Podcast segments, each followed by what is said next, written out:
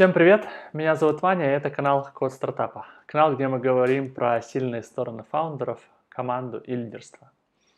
А в этом выпуске мы поговорили с Сашей Челковым, э, чудесным, открытым человеком, э, CEO агентства Фисташки. Уже 14 лет он управляет э, digital-агентством полного цикла. Ребята работали с многими топовыми клиентами на российском рынке, да, такими как Microsoft, HP, э, Tele2, Касперский, еще десятки, может и сотни э, крупнейших рекламодателей в России. В данный момент э, Саша живет уже больше года на Бали, да, и он инвестирует в международные проекты, да, есть пару у него проектов в качестве инвестора. С Сашей мы поговорили про Э, команду, про то, как создавать атмосферу э, в коллективе, да, про то, как выстраивать и находить э, мотивацию сотрудников. Затронули тему креативного лидерства, кто же такой вообще креативный лидер, какими чертами стоит ему обладать. В общем, очень душевная и открытая беседа у нас вышла. Смотрите, комментируйте и делитесь впечатлениями от выпуска. Погнали. Привет еще раз, Саш.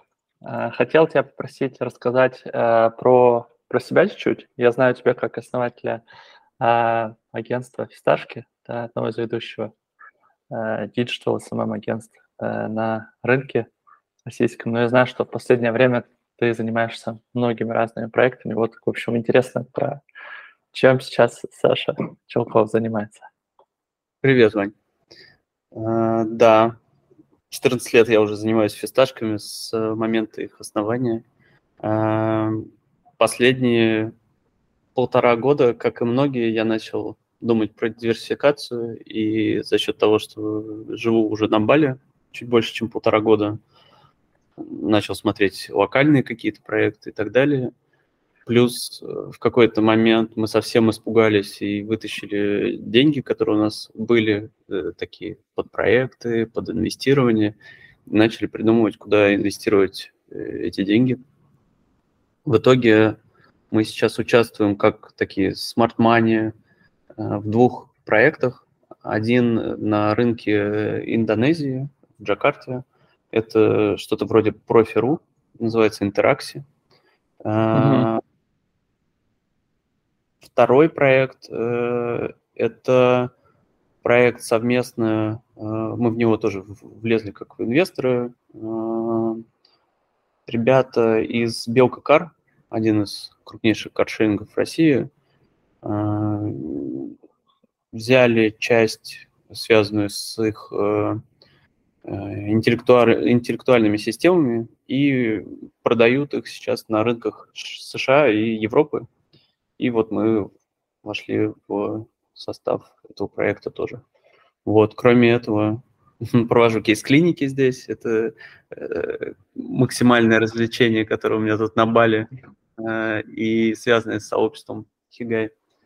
Э, и плюс э, недавно начал, стал executive коучем для э, одного из CPO в Skill Factory. Угу. Такие у меня Прикольно, занятия. да. А ты, а ты говоришь, мы, это вы с партнерами с, из Свисташек, да, с ребятами? Да. Или как? Да, да. А, да. Ага. Мы втроем э, сделали что-то вроде мини-фонда и начали вместе заходить, потому что у нас, у нас троих разные компетенции, и вместе кажется, что мы можем более круто куда-то заходить с большими возможностями, связями и э, возможностями нашими, э, софт-скиллами и так далее. Вот, поэтому uh-huh, uh-huh. находим вместе. Плюс, э, ну, честно говоря, для меня это очень важное партнерство. Э, это самые длительные отношения в моей жизни. И ну, над ними тоже нужно работать. Для того, чтобы в том числе их сохранять, мы продолжаем работать вместе. На самом деле, как я вижу, наблюдаю, ну, партнеров очень сложно найти. А, с которыми у тебя сложится химия, и все будет классно. И не стоит ими разбрасываться, если ты уже таких нашел. Собственно, мы выступаем здесь как некий такой консорциум, не знаю. Сто процентов согласен с тобой, что партнерство это такая штука, да, как... Я смотрел э, лекцию, помню, Y Combinator, где э, лектор сравнивал там партнерские, ну, отношения с, э, там, брак с партнерскими отношениями, что это... Очень верное, мне кажется, сравнение. Да, да, да. Там прям даже, знаешь, прикольные были сопоставления, типа там, э, там фандрейзинг, там финансы, там типа теща или там э, партнеры, да, какие-то такие штуки. Еще даже, да, схожие. Я Расскажи, кстати, про...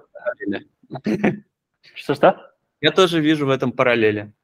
Угу. Расскажи, кстати, про ваше партнерство, как оно э, образовалось, как э, тебе повезло встретить, или это какой-то это случай. Системный ход. Ага. Если помнишь, э, в, до десятых годов ЖЖ существовал как очень популярная ага. медиа благосфера, и я тогда учился в маркетинге в Государственном университете управления и вел свой блог про маркетинг там, в ЖЖ. И на базе этого блога мы познакомились с моим будущим партнером. Я организовал кальянные выезды, мы собирались э, толпой людей где в разных парках, курили кальян, и такой был нетворкинг, я вот сейчас понимаю, нетворкинг на кальянках, знаешь.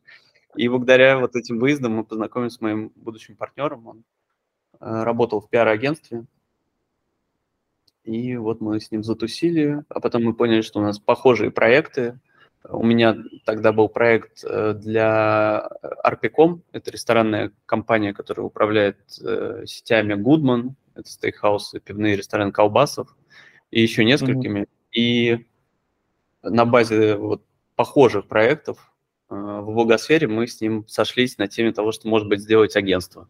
Ну и сначала это был прикол такой, мы просто назвались, начали ходить к разным компаниям, начиная от э, э, лечебниц э, наркологических и заканчивая МТС.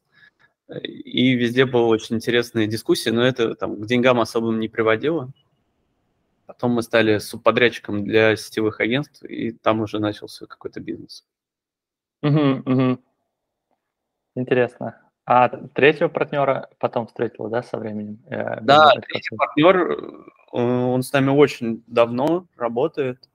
А, боюсь, вот сейчас, кажется, где-то с 2010 года э, он пришел к нам как аналитик э, социальных сетей. Mm-hmm. Потом он отучился в вышке. У него был, было образование БГУ, потом вышку он закончил, стал у нас коммуникационным стратегом, потом директором по развитию. А потом он ушел от нас несколько лет назад и стал CPO в Белке, но продолжил быть нашим партнером. Понятно. Прикол. Э, да, интересный такой э, путь. Э, просто, да, команда – это одна из таких тем тоже важных, поэтому, да, мне кажется, партнерство – это такой очень э, животрепещущий фактор, мне кажется, для начинающих предпринимателей, когда а ты не, не, ты не супер хорошо знал, да, человек? Просто вот был коннект как-то, и э, вы погнали, да, типа на, на эгегей каком-то, да, на, на энтузиазме. Слушай, ну я позвал в тот момент всех своих друзей и одногруппников, и нас было вообще человек семь, которые вот начали что-то делать. Угу. И полгода мы остались там втроем с другим еще человеком, с третьим. И, ну, собственно, вот мы втроем остались, дожили, и дожили до момента, когда мы начали зарабатывать. И просто uh-huh, дальше uh-huh. мы вот остались. Была история еще расхождения с третьим партнером, вот с, до того, как у нас появился третий новый партнер, у нас был uh-huh, uh-huh. третий. Вот, честно говоря, история расхождения с партнером вообще самая сложная, на мой взгляд. Это даже посложнее, чем отношения закончить или брак, мне так кажется. Не, ну, такой uh-huh. навод. Вот. Да, то есть не было никакого подбора. Ну, слушай, в тот момент мы вообще только начинали наши карьеры. Э, это была моя четвертая или пятая работа вообще. Моего партнера mm-hmm. было треть, третье место, где он работает. Mm-hmm. Расскажи какие-нибудь, может быть, дашь какие-то рекомендации, да, из своего опыта э, на старте, на что там стоит обращать внимание э, при вхождении в партнерство. И вот как раз имея опыт расхождения, может быть, тоже какие-то да. штуки предусмотреть. А, ты знаешь, ну есть классный формат. Э, вот недавно читал статью про то, как делить доли и там была мысль о том, что можно просто там условно поделить пополам, а можно поработать вместе и поделить через какое-то время эти доли, определиться, исходя из вложенных усилий и так далее. И мне этот подход, на самом деле, кажется более безопасным, и я бы в нем и работал. То есть сначала я бы с людьми работал какое-то время, ну, то есть вот испытательный срок какой-то делал бы там 3 месяца, 6 месяцев, Потому что пока вы не поработаете вместе, пока вы не встретитесь с разными проблемами, ну, на мой взгляд, вообще очень сложно сделать вывод. Вот такой же вопрос у меня, знаешь, к собеседованию есть, когда ты в команду кого-то собеседуешь. Ну, то есть для меня собеседование не очень важная вещь. Ну, то есть там, конечно, бывают какие-то вопиющие темы, которые тебе дают э, красные флаги на начало работы, но в основном, пока ты не начнешь работать с человеком, сложно оценить, как, как вы будете там коммуницировать. Э, поэтому я топлю за практику и совместную работу. По ходу дела можно понимать, стоит ли вам продолжать вместе или нет. В любом случае, mm-hmm. это будет какой-то опыт. Э, это про то, как выбирать и партнеров, и сотрудников. Э, я не думаю, что есть какой-то классный сейчас инструмент, который там, за пару встреч ответит на вопрос, стоит ли, есть ли у вас матч, будете ли вы работать. Некоторые про это говорят, но я пока в это не очень верю. Вот, потому что, честно говоря, ну, во все вот эти типологии личности, ну, я им не совсем доверяю, потому что, знаешь, когда это придумал человек, то у него всегда есть какие-то ошибки или погрешности. Типологии uh-huh, uh-huh. люди. Вот. Да. Ответил тебе на вопрос, Настя? Да, ответил. А по поводу вот расхождения, э, есть ли какие-то здесь способы, там, чтобы, ну, или просто не договариваться, пока ты не уверен в человеке, или каким образом это э, предусмотреть? Ну, в моем опыте мы уже пять лет к этому моменту поработали, то есть мы расходились в 2013 а. году. И не то чтобы в начале у нас были какие-то взаимные претензии, они появились уже там ближе к концу этого, поэтому, собственно, мы пришли к расставанию. Эм, как расставаться? У меня это чуть ли не самая вот болезненная история. Ну, то есть это переговоры длились почти год, чтобы ты понимал. Э, мы придумывали, в какой форме можно расстаться, делить клиентов или как-то бизнес и так далее. Э, в итоге мы договорились и купили, выкупили долю э, третьего партнера. Mm-hmm. И это была самая дорогая покупка из тех, которых я делал, если честно. ну, по крайней мере, на тот момент. Вот. Эм. Ну, есть, я слышал, есть хорошая практика привлечения третьей страны, э, ну, некого там, не помню. Медиатора, да. Медиатор, да, вот. Mm-hmm. Я в таких практиках не участвовал, рекомендовать не очень могу, потому что не было такого опыта. Mm-hmm. Мне, мне кажется, самый лучший способ это постоянно общаться, ну, типа, на, то, на тему того, что происходит. Э, такая как будто бы семейная психотерапия между партнерами. Э, ну, вот у меня есть опыт да, с моим партнером в течение 14 лет, 14 лет, и я понимаю, что мы за эти 14 лет столько всего пережили, ну, то есть в таких мы разных ситуациях бывали, и ну, вот в этом, наверное, и партнерство в том, что в какой-то момент кто-то может чуть-чуть э, э, слабее начать работать, но при этом mm-hmm. у тебя поддержка второго партнера, он там тебя как-то прикроет или не будет давить или поддержит даже в этой ситуации. Поэтому мне повезло, я вот э, супер благодарен за это, мне реально повезло с партнерами моими, и поэтому мы очень бережно относимся к, ко, всей, ко всей этой структуре, ее максимально поддерживаем. Даже вот на Бали mm-hmm. приезжали, мы две недели с ними тусили, отдыхали, страт-сессии проводили. Очень клево. Кайф. Наверное, что не расставаться. Надо максимально работать над тем, чтобы к этой ситуации не прийти. Поэтому какой-то формат, ну, некого совместной терапии, совместного, не знаю, проведения времени в страцессе, в понимании, кто что хочет, это супер важно. А что вообще ценишь э, в партнерстве? Что для тебя ценно? Ну, ты, ты упомянул про поддержку, да, про какую-то взаимо... Э, может быть, еще какие-то штуки. Наверное, я ценю то, что и в себе я ценю. Так люди, мне кажется, часто работают, что они подбирают людей, много кто подбирает так, что эти люди подходят им по ценностям. И, ну, вот у меня важная для меня ценность – это справедливость, да, справедливость каких-то решений и так далее. И э, в справедливости есть какая-то некая честность. А, вот, наверное, для меня это какая-то ключевая, ценность э, моя и в моем партнере тоже.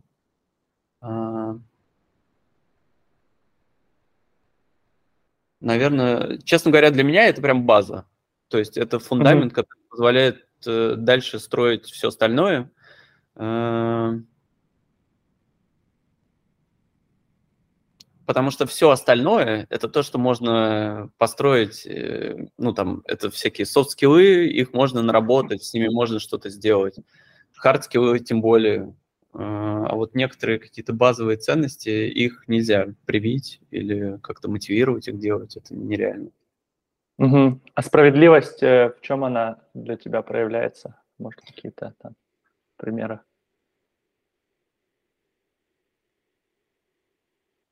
А, слушай, ну, справедливость принятия решения. Вот, например, э, ты понимаешь, что человек накосячил в работе, и оцениваешь, ну, насколько справедливо с ним будет в связи с этим расстаться. Mm-hmm. Или что в связи с этим нужно сделать. Наверное, вот в, так, в таких каких-то, в общем-то, не очень больших решениях это тоже просматривается. Или в том, как э, себя поведет человек в распределении ответственности за какие-то вещи. Ну, то есть он берет на себя ответственность здесь, я беру там. Это выглядит как справедливо. Наверное, в таких вещах. Что-то мы с тобой забрались вообще. Идем, да-да-да. Идем. Э, говоря про тебя, э, да, ты упомянул про свои ценности. Э, что-то есть еще, что ты в, ну, что для тебя важно вообще в целом, э, кроме справедливости в жизни? А, мне кажется, ну, для всех предпринимателей, в том числе для меня, очень важно э, позитивно относиться к разному. Потому что если ты относишься ко всему не очень позитивно, то в какой-то момент ты не выживешь. Э, потому что ну, предпринимательский путь, он тернист и так далее. И угу. меня это важно, чтобы вокруг меня люди были тоже довольно позитивно настроены, то есть даже когда у нас там, не знаю, какие-то прям задницы случались, да, какие-то клиенты уходили или часть команды и так далее, э, часто мы имеем разговоры по поводу того, как мы будем смотреть на эту ситуацию через год, и, в принципе, понимаем, что, ну, вот сейчас мы ее переживем, и будем помнить как просто полезный опыт или что-то, что нас э, продвинуло еще дальше, позволило найти более классного клиента или собрать более клевую команду. Не то чтобы, знаешь, все проблемы это возможности, но mm-hmm. вот так позитивно на них смотреть сильно спасает от э, страдания. Да, короче, здоровый оптимизм такой, да, в в деле. Да, вопрос этот...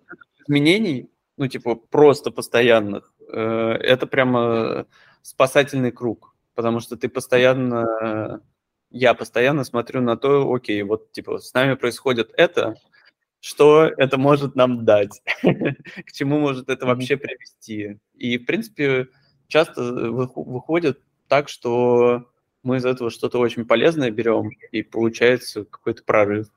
Э, вот пример, на самом деле, вот фисташки в прошлом году очень сильно пострадали от э, начала спецоперации, и мы буквально там в марте потеряли половину нашей выручки, потому что у нас были в основном международные клиенты, там Disney ушли, Get, HP, Microsoft, это вот были наши клиенты, которых мы в моменте в марта просто потеряли. А, и ну, весь год был такой сложный, потому что когда ты теряешь половину выручки, это явно уводит тебя в убыток. И мы постоянно генерировали разные идеи, гипотезы о том, как выживать, как выйти из этой ситуации, по итогам года мы закрыли год в ноль, а, а конкретно этот год идет уже ну, с сумасшедшими результатами. То есть мы уже сделали за полгода выручку э, годовую, как самого лучшего года до этого. Mm-hmm. Типа, первый год у нас был самый большой по выручке, вот мы уже этих результаты преодолели. То есть в итоге это нас привело к каким-то клевым форматам, возможностям и результатам, которых я вот год назад не ожидал. Угу, угу. Ну, и считаешь, одна из причин как раз открытость, да, и э, умение смотреть на ситуацию как на возможности, да. Это как да? одна из причин. Да. Да. Ну, угу. много конкурентов в этот момент наших, ну, подзакрылись.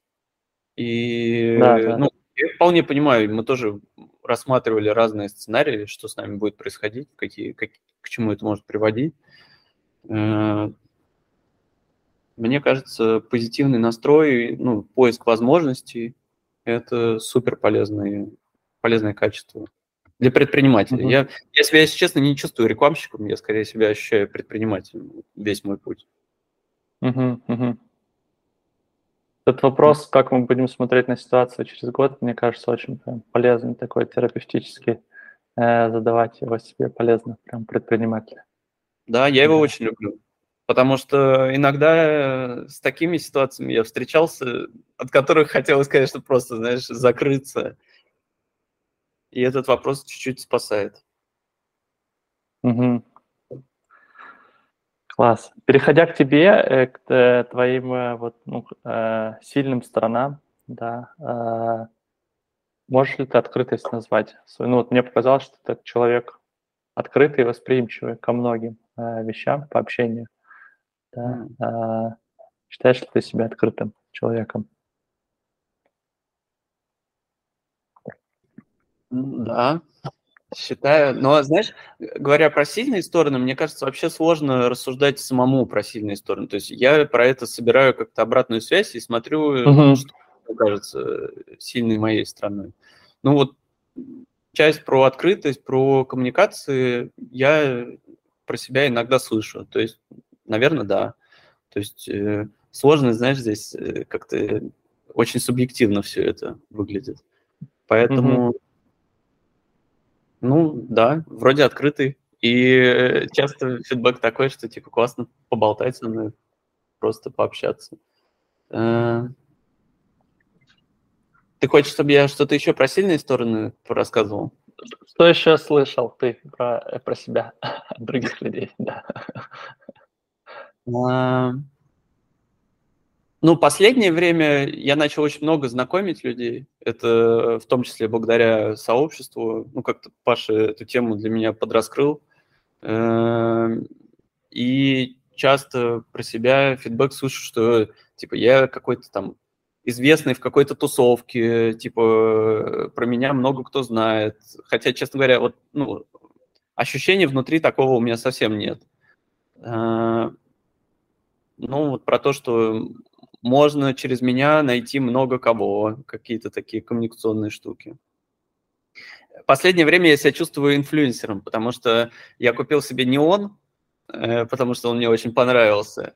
Такие, знаешь, неоновые, длинные, такие двигающиеся штучки. И, в общем, я сделал несколько постов с этим неоном, сделал несколько тусовок, и в итоге из маленькой лавки на Бали купили 2 километра этого неона мои знакомые друзья. То есть я думаю, они там в шоке от того, сколько у них скупают это, этой ленты. Здесь был местный Burning Man, и мои знакомые делали зону, в которой, которая полностью была из этого неона, и они вот купили полтора километра. А еще очень много друзей просто себе покупали, поэтому я вот думаю, что в районе двух с моей э, подачи уже куплено. Вот. Трансеттер, в общем, да. Такая забавная, забавная история. Хм. Не знаю, какой-то сложный вопрос вообще про сильные стороны. А, мне кажется, что я выстраиваю неплохо связи в команде. В том плане, что у нас много людей, которые работают супер давно в команде, и есть э, часто приходят люди новые, когда в фисташке э, они очень долго остаются в фисташках именно за счет команды, потому что им здесь комфортно, ну, как получается реализовываться. И мне кажется, это вот э, отчасти ну, моя заслуга.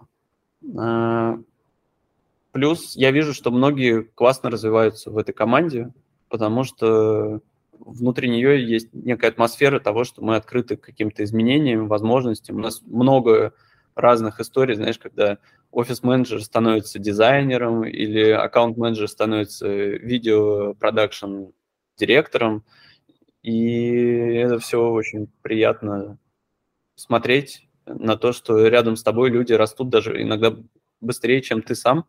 И, и я вот иногда просто стою рядом и вдохновляюсь этим. Ну вот, в частности, моим вот третьим партнером я вижу, вижу всю его карьеру с самого начала. Mm-hmm. И я прям, ну, супер, супер рад за то, как э, все происходит у него. Вот, наверное, вот в этом тоже какая-то моя есть заслуга в создании вот этого вот понимания, куда люди вообще хотят расти, и атмосферы, в которой они чувствуют поддержку в этом росте. Угу.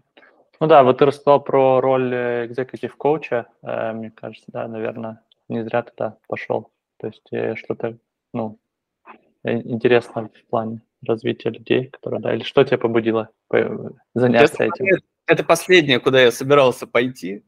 Э, ну, типа, вот все, что связано с коучингом, с инфобизом, это как-то мне не очень интересно и подходит. Но мой друг, бывший мой коллега, э, сказал, что его жене нужна помощь. Мы с ней поговорили. И немного отступлю. Есть кейс-клиник формат, который я безумно люблю. И вот каждую встречу этого, это групповой коучинг такой, каждую встречу э, у меня есть метрика того, насколько произошла магия. У меня прям мурашки идут по телу, я прям из тела чувствую, что, блин, вот сейчас что-то произошло, какое-то великолепное волшебство. И вот от, этого, от, этой, от этих сессий коучинга я прям вот каждую сессию такое чувствую. И я такой, так, ну ладно, может быть и правда мое, надо продолжать пока заниматься этим. Вот.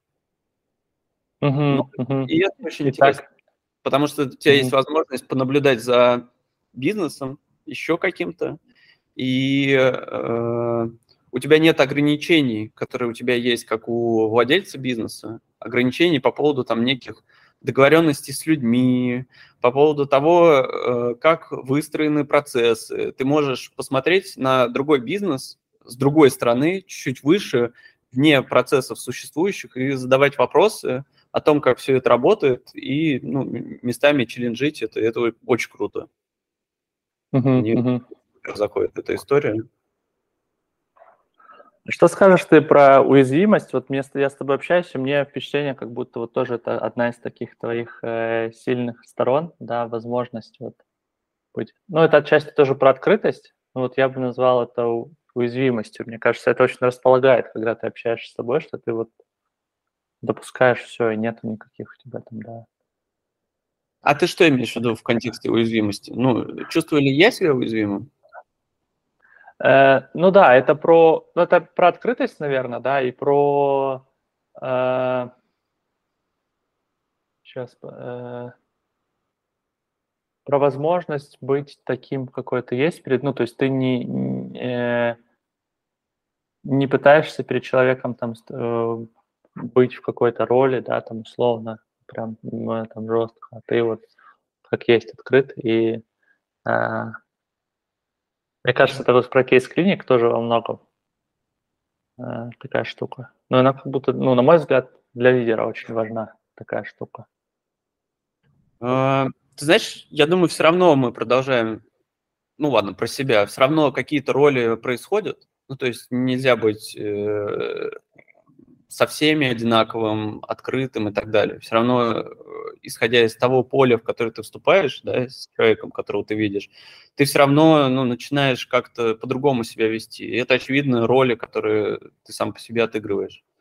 А, по поводу уязвимости, я, ну, внутри себя я не чувствую уязвимым. Ну, типа, вот это какая-то, то, что ты говоришь, открытость, э, она мне позволяет, на самом деле, э, иметь глубокие связи с людьми, потому что если я открыт, то и со мной на самом деле люди начинают больше открываться, и у нас появляется более глубокая связь э, на каких-то темах. А, а, честно говоря, ну вот поверхностные связи мне не очень интересны. Мне интересно, когда у меня получается с людьми глубоко пообщаться. Это сразу mm-hmm. ценность общения увеличивает. Ну, то есть вот условно обсуждать, э, в каких ресторанах есть, для меня куда можно съездить, это можно, конечно, но не, не то чтобы интересно. Интересно забраться поглубже, и чтобы забраться поглубже, тебе нужно быть близким. А чтобы стать близким, тебе нужно и самому быть открытым. Мне так кажется. Я как бы не то чтобы Тони Робинс. А... Я что-то куда-то ушел и забыл, про что я вообще тебе отвечал.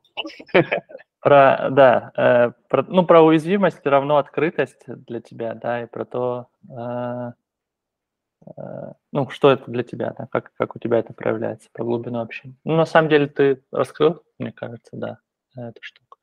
А, у тебя в команде роль SEO, да, ну, то есть э, генерального директора, э, какие черты ты считаешь важным для роли SEO, да, и, и, или какие, ну, вот, как ты себе видишь позицию SEO, в чем ты реализовываешь ее?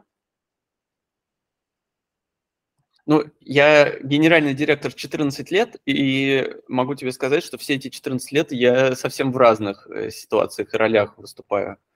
Поэтому, э, там, условно, спросил бы ты меня там, 5 лет назад, я бы, наверное, совсем другое тебе ответил. Mm-hmm. Сейчас моя роль больше в задавании правильных вопросов команде. А, и выявлении, что их мотивирует. Потому что я не верю в то, что можно управлять мотивацией, я не верю в то, что можно мотивировать, я верю в то, что можно выяснить и попробовать выявить, что действительно мотивирует человека, и просто найти пересечение каких-то бизнес-целей и той мотивации, которая есть у человека. И в этом, наверное, ну, типа, моя какая-то большая роль в текущем бизнесе.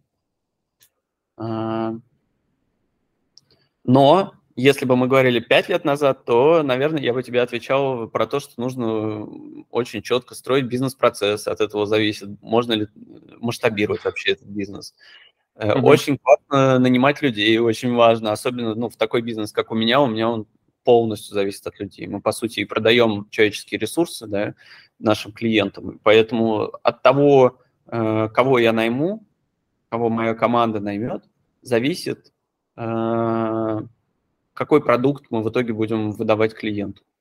И это uh-huh, тоже очень подвижная вещь. То есть тут, знаешь, такая тема с агентствами, что очень важно понимать, кто в команде вот прямо сейчас будет работать с тобой, потому что ну, всех людей даже при помощи идеальных процессов ты не выстроишь в одну линейку. Пока мы не заменили людей искусственным интеллектом, то э, ну вот критично важно найм людей, которые будут встраиваться в атмосферу и некую орг-культуру, которая есть. А ее очень сложно определить, на самом деле, потому что она тоже динамичная, то есть она постоянно меняется.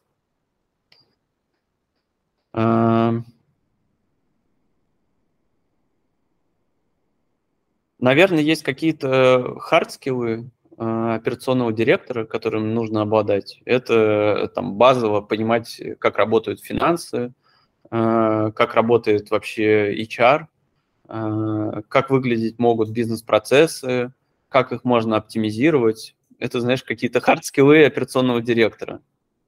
А с точки зрения качеств, мне кажется, очень важно какую-то внутреннюю надежность иметь и уверенность. И угу. если ты там, ну, условно не уверен, э, то быть спокойным в том, чтобы а, обсуждать это с командой, в том, чтобы они понимали, что ну, там где-то ты уверен, а где-то нет, это нормально. А, но вот найти эту уверенность очень важно в какой-то момент. Ну, типа вот пример э, прошлого года для меня весь год прошлый, ну, с, начиная со второго портала, я вообще не очень понимал, куда мы будем идти, как мы будем идти и так далее. И после Нового года, только вот типа 8 месяцев назад, э, мои партнеры сказали, ну давай, план развития все-таки, давай напиши. Я такой, план развития. И э, мы поработали с командой совместно и сделали план развития. И я, когда его вот написал, стал просто супер уверен в том, что мы ну, преуспеем, выберемся и достигнем чего-то классного. Угу. Увидел, как на самом деле и на команду это тоже соффектило, то, что они тоже увидели, ну, некий план.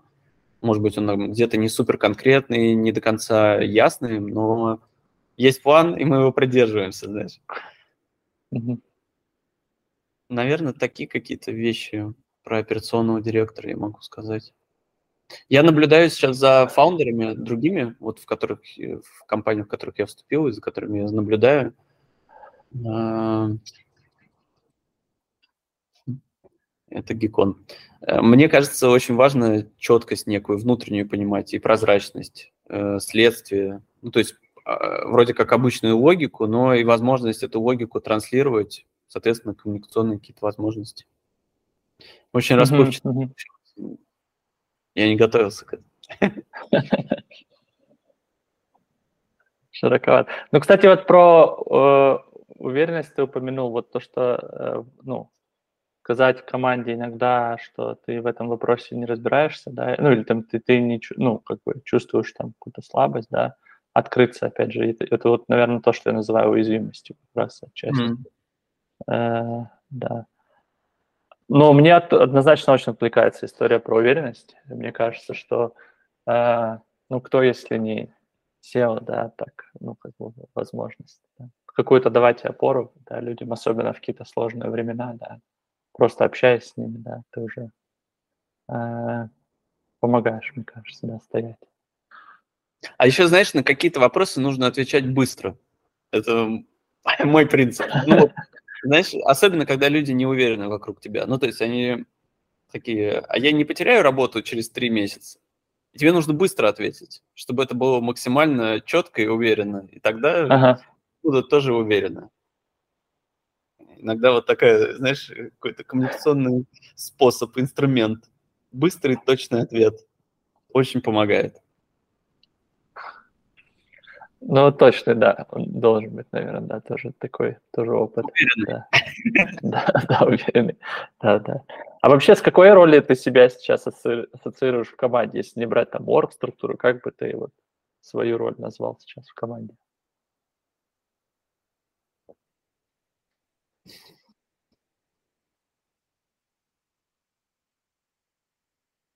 Хороший вопрос. Эм,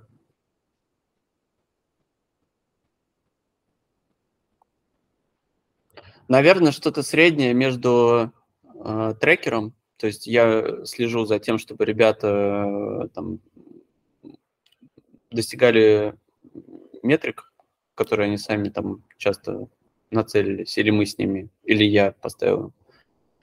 Э, и где-то э, некий, ну что-то что около коуча, потому что очень важно иногда задавать вопросы правильные. Знаешь, ну, типа, условно, если человек какую-то задачу не делает, то можно его как бы пинговать на эту задачу, можно попробовать узнать, почему именно. Ну, то есть uh-huh, часто uh-huh. бывают логичные объяснения, почему некоторые задачи не э, происходят, и, и на самом деле иногда это откровение для людей. случается, когда они отвечают на этот вопрос. Очень полезно. Вот, поэтому что-то среднее между трекером, когда мы с ними идем вот прямо по метрикам, по всему, и э, задавальщиком вопросов, когда у нас какие-то более открытые встречи. Угу, угу. Эта роль постоянно была динамичная. Ну, типа, в какой-то момент я HR был, по ощущениям. В какой-то момент финансовым директором. А в какой-то момент клиент-сервис директором. Вот потом я пришел к тому, чтобы надо строить процессы, строю процессы, а потом, потом я оказался в этом месте. Класс. Ну, мне кажется, предприниматель в целом, особенно на старте, он переключает в себе эти роли, да, включает часто. Да. Конечно. Да. А, говоря про лидерство, да, а, я вот недавно встретил такой термин, как креативное лидерство или креативное предпринимательство. Буквально вчера видел а, такое видео, да, про это. Uh-huh. Расскажи вот сейчас, на твой взгляд, э, какими качествами важно в 2023 году обладать креативному лидеру?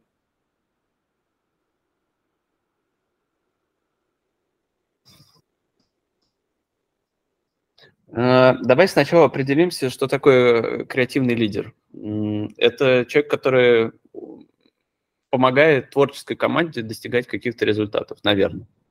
Ну да, Ты... да.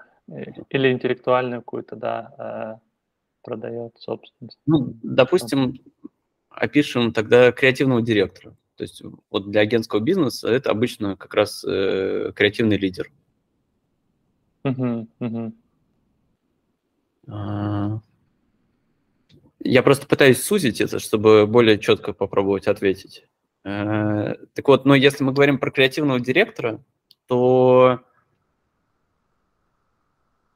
наверное, в первую очередь это некое создание атмосферы. То есть атмосферы, в которой хочется проявляться, работать, э, делать что-то крутое, э, не бояться –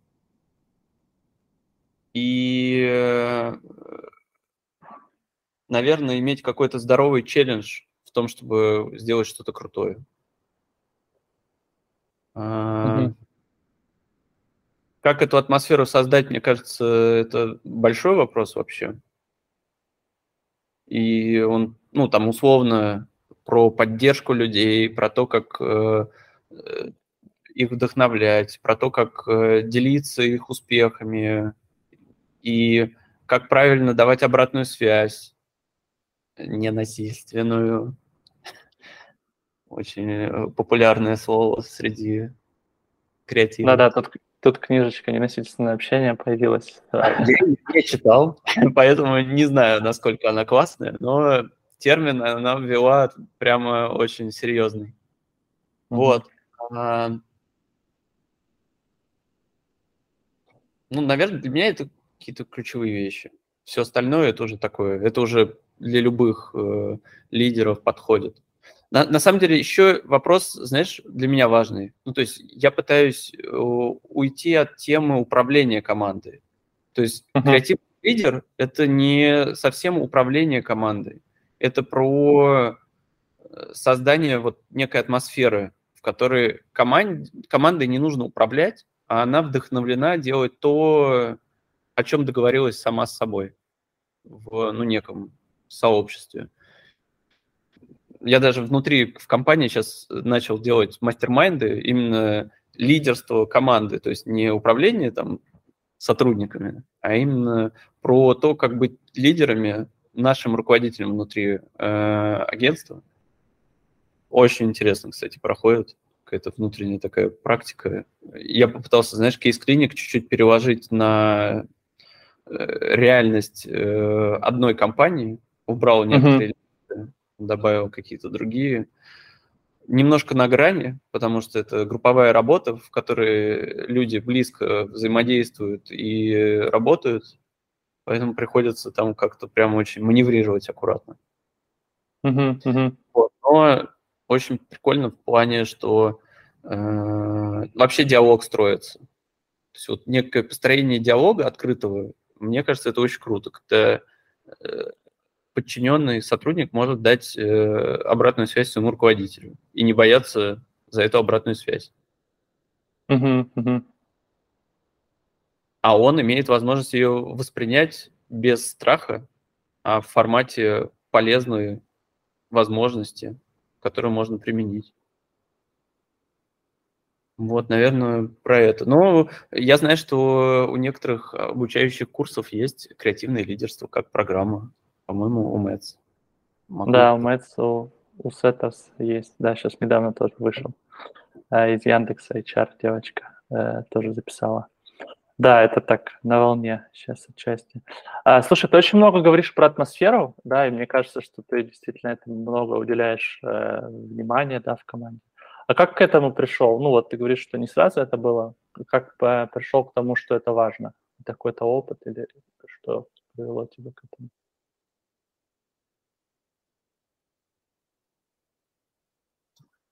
Наверное, за счет обратной связи. Ну, то есть э, люди, которые приходили из других агентств, говорили, что здесь какая-то классная атмосфера. Люди, которые уходили работать в другие места, говорили, как же им не хватает вот от того, что есть в фисташках. То есть обратная связь в таком формате, мне же сложно ее оценить. Я все время в ней проживаю, все эти там 14 лет. А, поэтому я могу опираться только на какое-то внешнее мнение. И вот как раз через обратную связь я услышал, что там важно им, чего они не получают в других местах. Плюс еще, мне кажется, у разных поколений разные потребности, немножко они меняются. И вот, ну, некое наше поколение, а, для них были важны некие договоренности, а, которые в культуре фисташек существовали в разные времена, разные немножко. Угу, угу.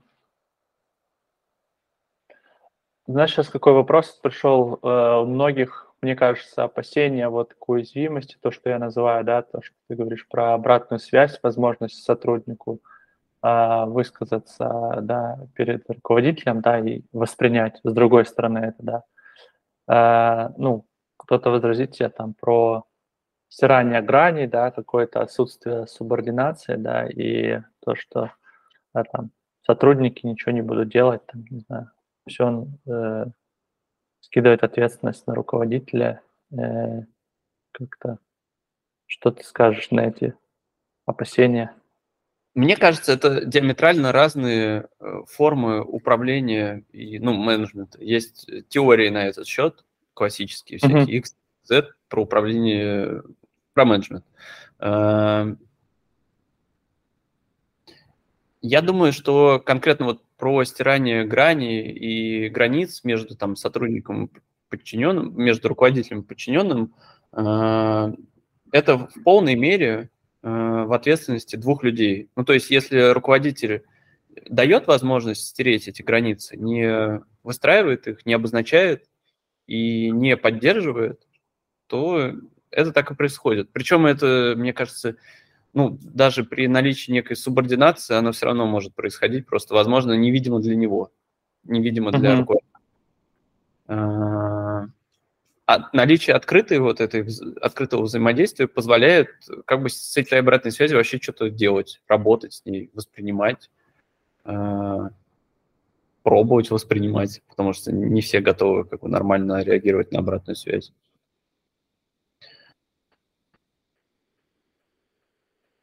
Я думаю, что часто а, излишняя близость, тут важно близость или открытость, да, ну то есть, типа, она может стирать границы.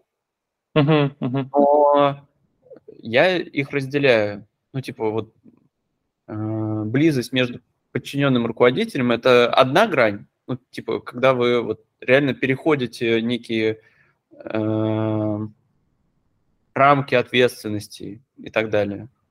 А открытость, оно эту грань не стирает, оно продолжает выстраивать, просто оно делает э,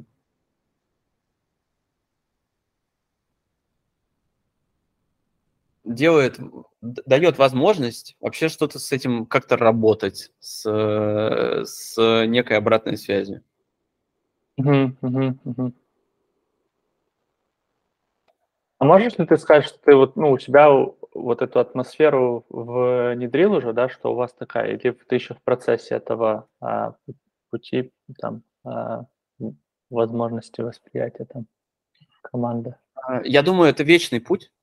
Ну, то есть mm-hmm. это не, нельзя внедрить. И плюс, э, ну, я считаю, что любая команда – это супер динамичный организм. То есть как только ты там что-то сделал, это сразу может там сильно изменить вообще все. Э, конкретные действия имеют много там последствий, да, и ну, я не могу сказать, что это результат, типа, уже установленный, типа, дальше это плывет. Это э, некое состояние, которое динамичное, двигающееся, и в зависимости от того, как люди поддерживают э, эту атмосферу, так оно и работает. Ну, у меня есть э, человек, э, медиапланер, он пришел к нам, по-моему, год назад примерно, летом, и он пришел в такой момент, что ну, вот было вообще не до знакомства. И я понял недавно, что мы вот год с ним работаем, а я с ним один на один вообще ни разу не общался. Я его позвал на встречу, и он всех там своих близких коллег спросил, типа, что его увольняют. Ну, типа, у него предыдущий опыт был, что если владелец там бизнеса назначает с ним встречу, то это просто какой-то очень плохой знак. Вот. И он делился этим потом со мной тоже. Но мы с ним супер круто провели разговор, поболтали просто. И я понимаю, что ну вот такими какими-то микродействиями вот эта атмосфера, она расширяется. То есть у него поменялось мнение по поводу того, что вообще там что он может прийти ко мне, то есть в любой момент, там, по любой теме мы с ним можем это обсудить. Нет каких-то, знаешь, жестких ограничений, что вот, типа, пишите в почту на HR, там мы подумаем, что вам ответить. Ну, типа, мы с ним болтали вообще совсем не про работу, в общем. И это позволяет, мне кажется, вот такие атмосферные штуки их генерить, потому что он дальше их распространяет в том числе. То есть он распространяет это своим бывшим коллегам, рассказывает, что происходит у него на текущей работе. Э, он это распространяет среди текущих коллег даже. В агентстве это тоже позволяет некий уровень поддерживать. Ну и таких вещей много на самом деле. Не только те, которые я делаю, у нас много в команде, много кто что-то делает, там, не знаю, uh-huh. знаешь, успехом и какими-то даже небольшими в общий чат. Мы недавно впервые сами разместили наружную рекламу, индор. Э, мы такие, о, мы размещать умеем наружную рекламу. Ну, типа, ну, это был какой-то такой сайт-проект для нас, но, типа, просто таким поделиться. Ну да, прикольно. А какой у вас размер команды сейчас? Э, сейчас у нас примерно 75 человек. Угу, угу. Ну да, просто для понимания, э, да, кто слушать нас будет, да. Да, а, и... это классный размер когда ты еще можешь со всеми взаимодействовать, общаться и понимать, кто есть кто. Потому что там, условно, uh-huh. за 120 уже эта возможность пропадает. Uh-huh. Я а готов. Были... А. Вот, типа, я, я всю команду готовил к размеру, типа, 300 человек и так далее. Сильно планы uh-huh. потом поменялись и пришлось даже некие бизнес-процессы откатывать обратно. То есть мы э, внедряли бизнес-процессы, которые нацелены на такой вот примерно объем команды. Стало mm-hmm. понятно, что мы, знаешь, типа внедрили бизнес-процессы, которые типа over не нужны, пришлось их э, резать все. Мы так не выросли, как мы планировали. Mm-hmm. Если резюмировать, вот э, говоря про атмосферу, мне кажется, такой лейтмотив нашей э, встречи сегодняшней, что бы ты порекомендовал, да, там, начинающим, может быть, фаундерам, да, что делать для внедрения этой атмосферы, да, и как, как ее внедрять, какие-то шаги, может быть?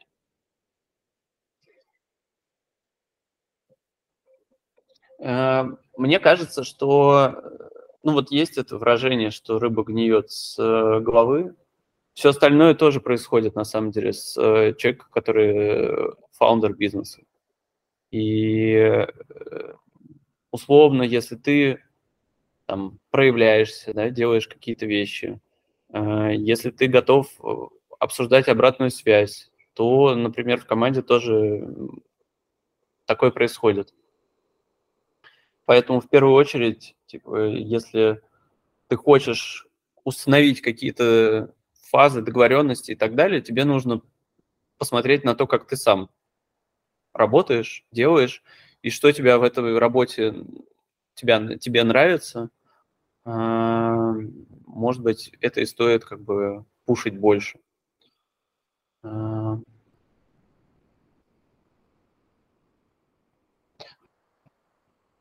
Дальше история про подбор людей.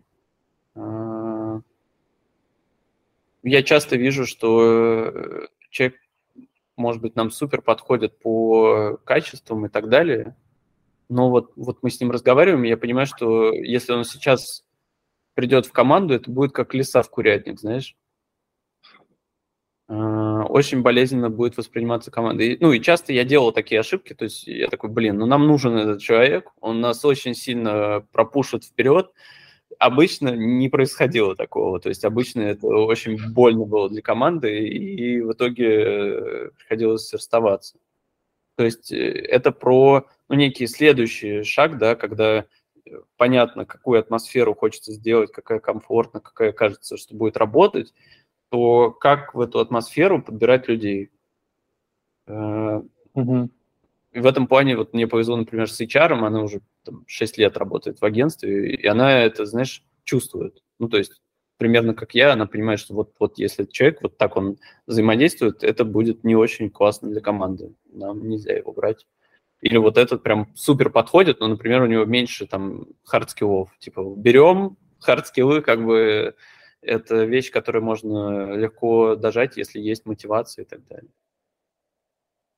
Э, Третья часть, ну, мне кажется, важная, это про то, какая мотивация внутри каждых, э, каждого человека происходит. Ну, то есть я говорил уже, что я не верю, что мотивацию можно создавать. Я верю в то, что на нее можно реагировать, если ее выявить. И на самом деле вот у меня основной вопрос на собеседовании, когда я их проводил, это ну, вопрос о том, чем хочет человек вообще заниматься. Ну, то есть, что ему интересно, что нравится и чего хочется сделать. А уже дальше, я думаю, насколько это там в... вставляется как пазл в те потребности, которые у нас есть. А, ну, а, соответственно, когда у тебя есть люди, которые замотивированы и которые поддержаны некой атмосферой, то они продолжают и создавать эту атмосферу тоже. Наверное, такие какие-то ключевые вещи. Класс. Очень классный тезис про мотивацию, да, которую э, можно выявить. Да. И, ну, вообще очень много тезисов, которые я для себя лично почерпнул сегодня. Спасибо тебе огромное. И э, задумался для себя, над чем можно работать и куда двигаться. Вот поэтому супер полезно. Я тебе благодарен за столь открытый глубокий разговор. Вот. Круто. Э, Спасибо за то, что поделился. Э, вот. Ну и что, роста вам, развития и тебе всяческого. Спасибо. Да. Да.